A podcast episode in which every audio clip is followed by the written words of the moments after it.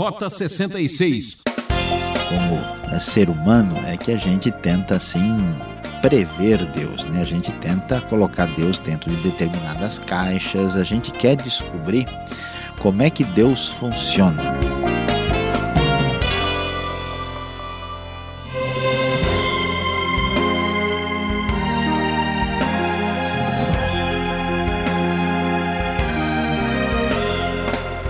Agora para você o programa Rota 66, uma aventura irresistível pelas páginas da Bíblia. A série Profetas do Antigo Testamento chega ao livro do profeta Ezequiel. O professor Luiz Saião comenta o chamado do profeta a uma missão quase impossível. Tema deste estudo: Não dá para sair fora. Capítulos 2 e 3. Por que será que o povo que conhece o Criador é tão rebelde e teimoso, hein? O grande desafio do profeta era denunciar a injustiça e imoralidade do povo de Deus, que agora estava vivendo numa sociedade pagã, onde cada um buscava o seu interesse, vivendo ao sabor da moda. Fique com a gente nos próximos minutos e descubra as semelhanças com os nossos dias. Rota 66 Caminhando pelo estudo do livro de Ezequiel. Hoje nós vamos estudar Ezequiel capítulos 2 e 3. E o tema do nosso estudo será Não dá para sair fora. Como nós temos observado e percebido, Ezequiel é o profeta de Deus para o tempo do exílio, quando Judá está na Babilônia. Esse profeta diferente, esse profeta com maneirismos peculiares, certamente chama a nossa atenção. E tanto que isso é fato que vamos diretamente ao texto bíblico, a partir do começo do capítulo 2, quando lemos o seguinte: Ele me disse, referindo-se a Deus, Filho do homem, fique em pé, pois eu vou falar com você. Enquanto ele falava, o Espírito entrou em mim, me pôs em pé e ouvi aquele que me falava. Ele disse: Filho do homem, vou enviá-lo aos israelitas, nação rebelde que se revoltou contra mim. Até hoje, eles e os seus antepassados têm se revoltado contra mim. O povo a quem vou enviá-lo é obstinado e rebelde. Diga-lhe assim diz o soberano, o Senhor e quer aquela nação rebelde ouça, quer deixe de ouvir, saberá que um profeta esteve no meio dela. E você, filho do homem, não tenha medo dessa gente nem das suas palavras. Não tenha medo, ainda que os cerquem espinheiros e você viva entre escorpiões. Não tenha medo do que disserem, nem fique apavorado ao vê-los, embora sejam uma nação rebelde você lhes falará as minhas palavras, quer ouçam, quer deixem de ouvir, pois são rebeldes.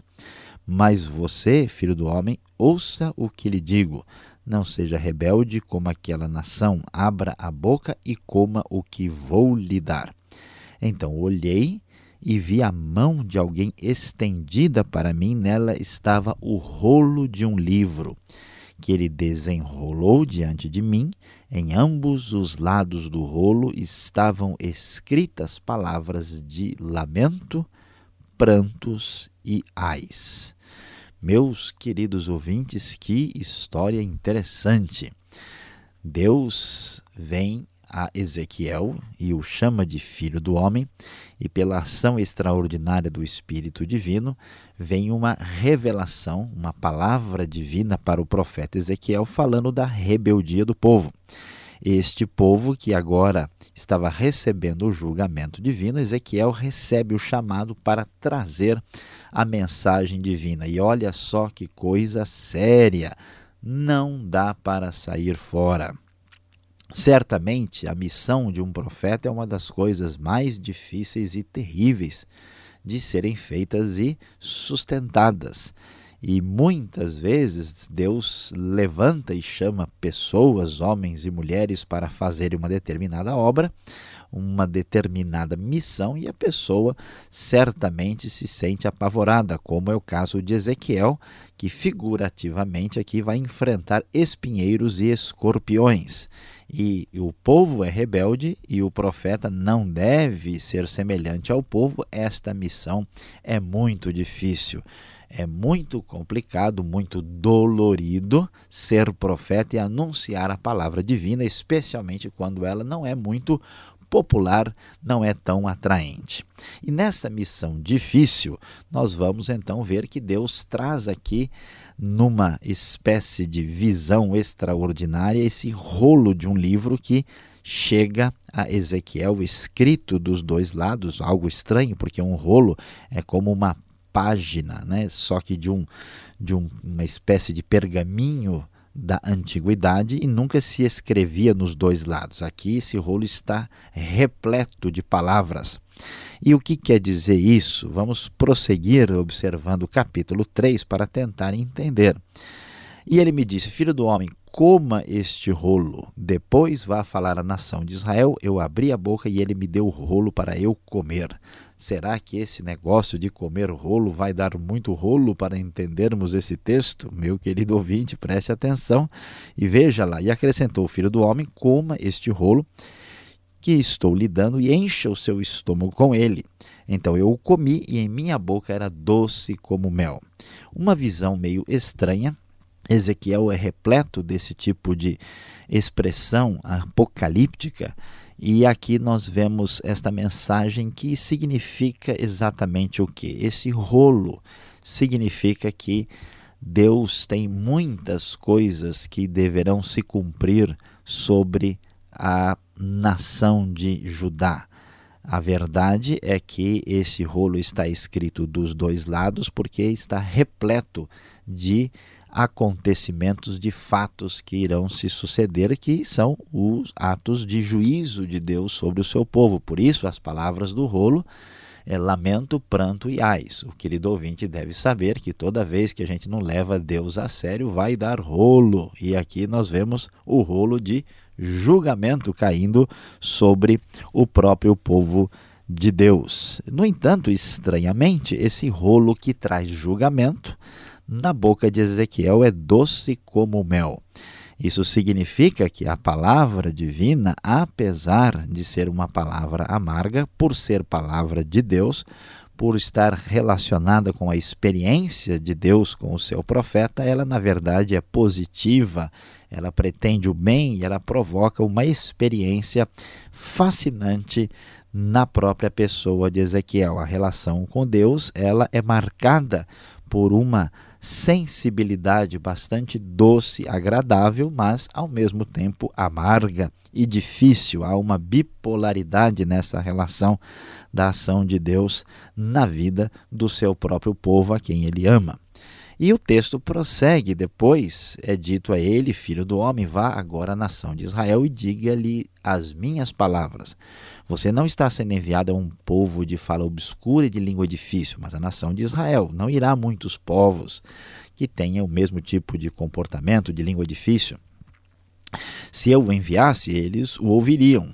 Deus diz isso para Ezequiel, mas a nação de Israel não vai querer ouvi-lo porque não quer me ouvir, pois toda a nação de Israel está endurecida e obstinada. Porém, eu tornarei você tão inflexível e endurecido quanto eles, tornarei a sua testa como a mais dura das pedras, mais dura que a pederneira. Não tenha medo deles, nem fique apavorado ao vê-los, embora seja uma nação rebelde.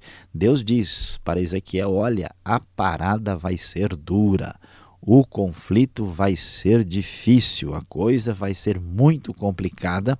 Este povo está endurecido, mas eu, Ezequiel, vou lhe dar uma tenacidade, uma força, uma capacidade de enfrentar, né? uma testa dura para enfrentar este povo cara de pau, uma espécie de eh, grande conflito aqui, de confronto de gigantes aqui, em briga de cachorro grande. A coisa vai ser complicada. E Deus continua continua então dizendo, né? Ouça estas palavras e você vai falar aos seus compatriotas que estão no exílio e dizer o seguinte, né, para que eles ouçam. Então o Espírito elevou-me, impressionante as experiências de Ezequiel, e ouvi esta estrondosa aclamação: que a glória do Senhor seja louvada em sua habitação e ouviu o som das asas dos seres viventes roçando umas nas outras e atrás deles o som das rodas, um forte estrondo. Lembre-se da plataforma com os seres viventes estranhos que aparece no começo de Ezequiel e aqui esta visão ainda está subjacente a toda a experiência extraordinária deste profeta exílico. Então o espírito elevou-me, tirou-me de lá e com o meu espírito cheio de amargura e de ira e com a forte mão do Senhor sobre mim. Fui aos exilados que moravam em Tel Abib, perto do rio Quebar. Sete dias fiquei lá entre eles, atônito. Ezequiel tem uma experiência estonteante e fascinante. Ele então é levado pelo Espírito de Deus, vai para essa região da Babilônia, onde estão os exilados. Tel Abib não é um lugar em Israel, mas sim lá onde estão os exilados e durante sete dias fica ali absolutamente atônito, ali é, sentindo o impacto desta palavra divina. E ao fim dos sete dias, que parece ser uma expressão voltada ao tempo de purificação, a palavra de Deus volta a Ezequiel e ele então diz: Filho do homem, eu fiz sentinela para a nação de Israel, por isso ouça a minha advertência. Quando eu disser a um ímpio que ele vai morrer e você não o advertir, nem lhe falar para dissuadi-lo dos seus maus caminhos para salvar a vida dele, aquele ímpio morrerá por sua iniquidade, mas para mim você será responsável pela morte dele. Deus então começa a falar sobre a responsabilidade de apresentar a palavra divina ao ímpio nós somos responsáveis pelas nossas escolhas e aqueles que são chamados por Deus responsáveis por trazer a sua mensagem. A grande verdade, meu querido ouvinte, é que não dá para sair fora. Se, porém, você advertir o ímpio, diz o verso 19 aqui na NVI, e ele não se desviar de sua impiedade ou dos seus maus caminhos, ele morrerá por sua iniquidade, mas você estará livre dessa culpa. Então, a responsabilidade está sobre quem anuncia e o ímpio, então, deve tomar a sua decisão em função dessa palavra. Da mesma forma, o texto prossegue quando um justo se desviar de sua justiça e fizer o mal e puser uma pedra, de eu puser uma pedra de tropeço diante dele, ele morrerá. Uma vez que você não o advertiu, ele morrerá pelo pecado que cometeu. As práticas justas dele não serão lembradas para mim, porém, você será responsável pela morte dele. Se, porém, você advertir o justo e ele não pecar, certamente ele viverá porque aceitou a advertência e você estará livre desta culpa. Então, a responsabilidade individual, tanto daquele que anuncia do profeta, como daquele que ouve a palavra, está estabelecida. Portanto, nós vamos descobrir com Ezequiel que não dá para sair fora da palavra divina. E assim, Ezequiel diz que a mão do Senhor esteve ali sobre mim. Levante-se e vá para a planície, é o que Deus diz, e lá falarei com você. E assim Ezequiel obedeceu, e lá estava a glória do Senhor, glória como a que eu tinha visto junto ao rio Quebar. Prostrei-me, rosto em terra, mas o Espírito entrou em mim e me pôs em pé. Ele me disse: Vá para casa e tranque-se, pois você, filho do homem, será amarrado com cordas. Você ficará preso e não conseguirá sair para o meio do povo. Farei sua língua apegar-se ao céu da boca para que você fique calado e não possa repreendê-los, embora seja uma nação rebelde. Mas quando eu falar com você, abrirei sua boca e você lhes dirá: Assim diz o Senhor, o soberano. Quem quiser ouvir, ouça, e quem não quiser ouvir, não ouça, pois são uma nação rebelde. Ezequiel ia sofrer, aqui amarrado com cordas, é o sentido não literal, a ideia é simbólica, ele seria limitado na sua ação. E, na verdade, não poderia falar o que bem entendesse, porque o recado era de Deus, a palavra divina, e ele só deveria dizer o que Deus lhe ordenasse.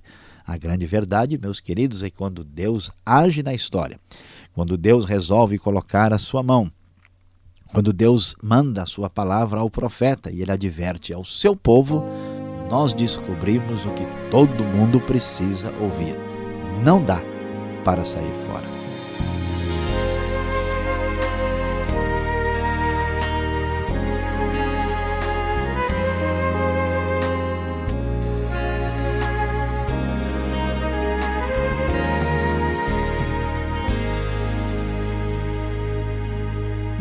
Desligue, ainda temos mais Rota 66 o caminho para entender o ensino teológico dos 66 livros da Bíblia. Esta é a série Profetas do Antigo Testamento, destacando o livro de Ezequiel. Tema de hoje: Não dá para sair fora. Rota 66 tem produção e apresentação de Luiz Saião e Alberto Veríssimo. Na locução, Ricardo Santos. Realização Transmundial. Caixa Postal 18.113. CEP 04626970 São Paulo, São Paulo. Dúvidas? Vamos às perguntas do pastor Alberto.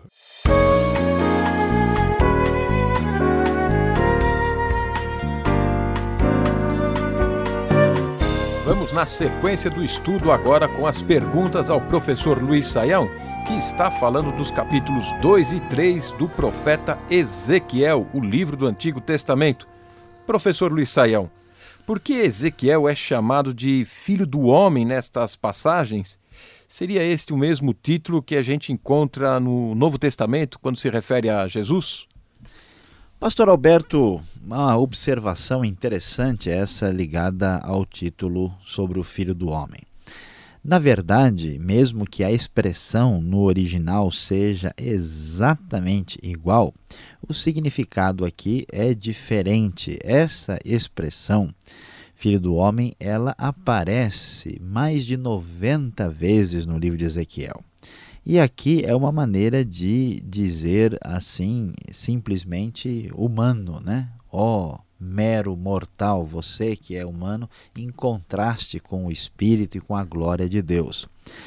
Depois, mais para frente, um pouco disso já aparece em Daniel e depois no Novo Testamento com a figura de Cristo, aí vai surgir uma ideia de filho do homem que é uma ideia mais escatológica, né? quer dizer, quando a, a, a, intervenção divina se manifesta de forma humana, anunciando o reino de Deus, anunciando o tempo escatológico, aí filho do homem é usado nesse sentido. Mas no livro de Ezequiel, ninguém deve imaginar que é uma referência semelhante à de Jesus, que apesar das expressões serem exatamente iguais, né, o significado num texto é diferente do outro. E aqui Ezequiel vai ser chamado de filho do homem o tempo todo. Agora, professor, todos nós queremos ter uma experiência com o Espírito Santo de Deus. Agora, como entender o que acontece aqui uh, com a experiência vivida pelo profeta Ezequiel? Parece que o Espírito Santo uh, entra nele, o transporta para longe, outros lugares.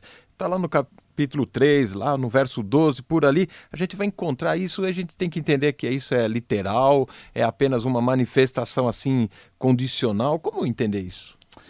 Pois é, pastor Alberto, olha só que, que coisa interessante aqui, né? Uma das características nossas, né, como é, ser humano, é que a gente tenta assim prever Deus, né? A gente tenta colocar Deus dentro de determinadas caixas, a gente quer descobrir como é que Deus funciona, né? Como é que Deus, Deus é uma espécie de aparelho importado do Japão, né, recente, assim que a gente abre a caixa, vê os botões e diz, ó, aqui funciona assim, ali funciona tal.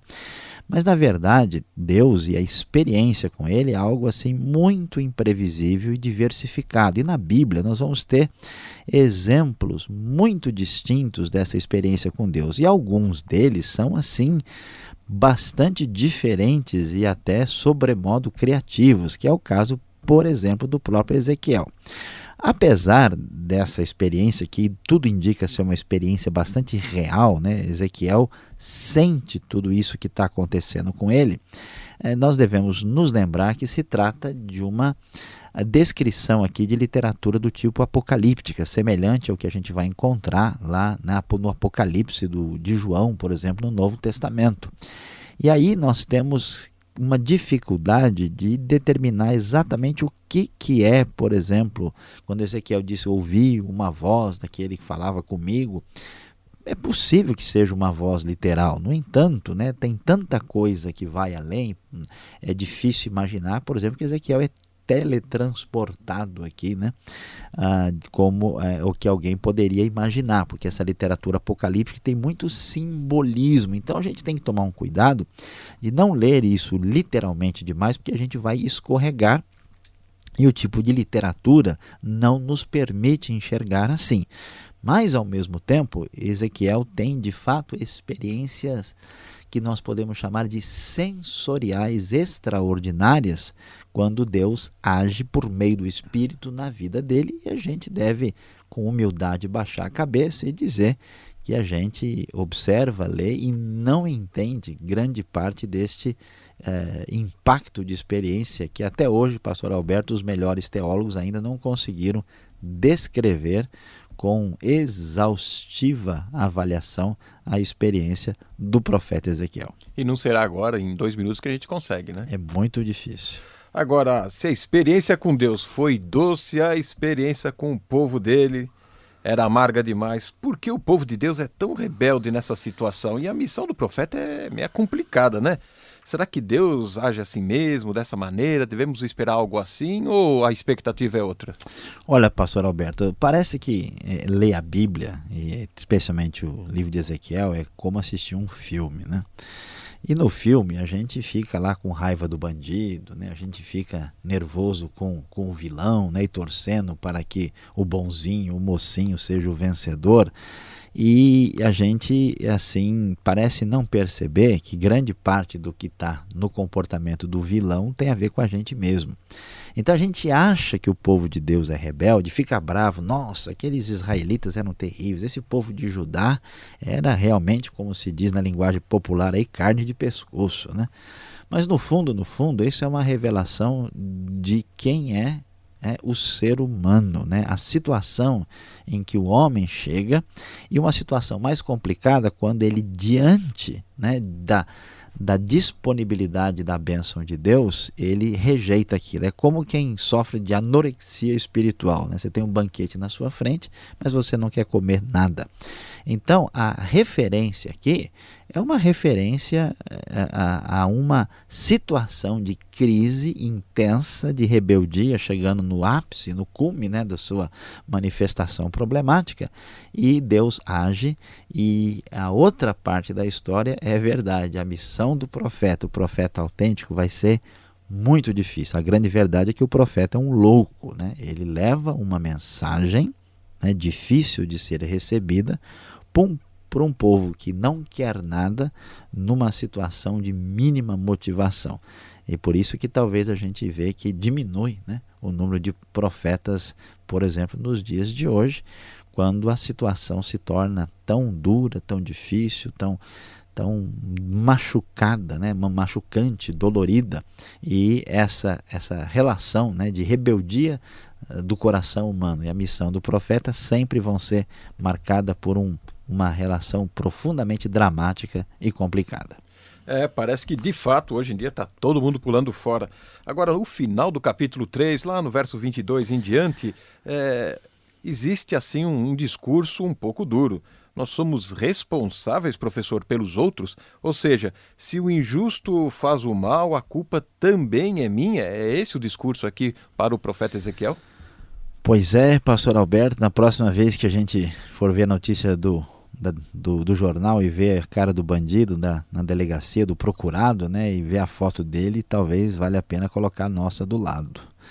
Por quê? Porque a gente acaba raciocinando de maneira meio estranha para o pensamento bíblico, a gente hoje acredita né, numa espécie de individualismo autônomo. É como se eu existisse sozinho e, como se diz na linguagem popular, olha, o que eu faço é problema meu, ninguém tem nada a ver com isso.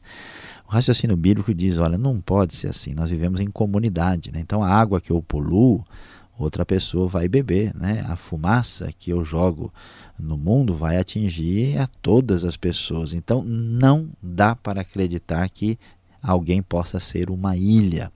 A grande verdade é que vivemos no meio de uma coletividade, de uma comunidade, e por isso esse raciocínio assim de solidariedade da raça, de interrelacionamento entre as pessoas é tão enfatizado na Bíblia. Ele aparece aqui fortemente no livro de Ezequiel. Não dá para imaginar que a gente possa sair fora. Então, os problemas do mundo também são sua e minha responsabilidade. É, agora ficou mais sério o negócio. E você que está nos acompanhando, fique ligado. Vem agora a aplicação desse estudo para você.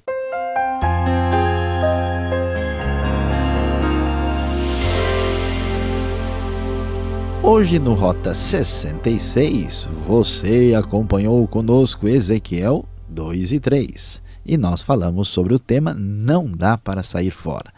Vimos o grande profeta exílico ficar numa situação difícil, sob forte marcação do Espírito Divino, ele é convocado para levar a mensagem a um povo rebelde, a um povo difícil e enfrentará uma missão muito complicada no momento difícil da história de Judá. E vimos como foi enfatizado a necessidade de trazer a palavra divina para o ímpio e para o justo, e a responsabilidade é aqui atribuída né, ao profeta e também àquele que ouve a palavra. Meu querido ouvinte, parece que não, mas Deus está no controle da história e Ele está de olho em você, está vendo muito bem como está a nossa vida. E preste atenção, daqui a pouco pode chegar o seu momento. E saiba que quando chegar a sua hora, não corra, não tente sair fora. O nosso tempo acabou. Acesse o site transmundial.com.br e mande sua opinião para rota66 arroba transmundial.com.br. Contamos com você. Fique na paz do Senhor.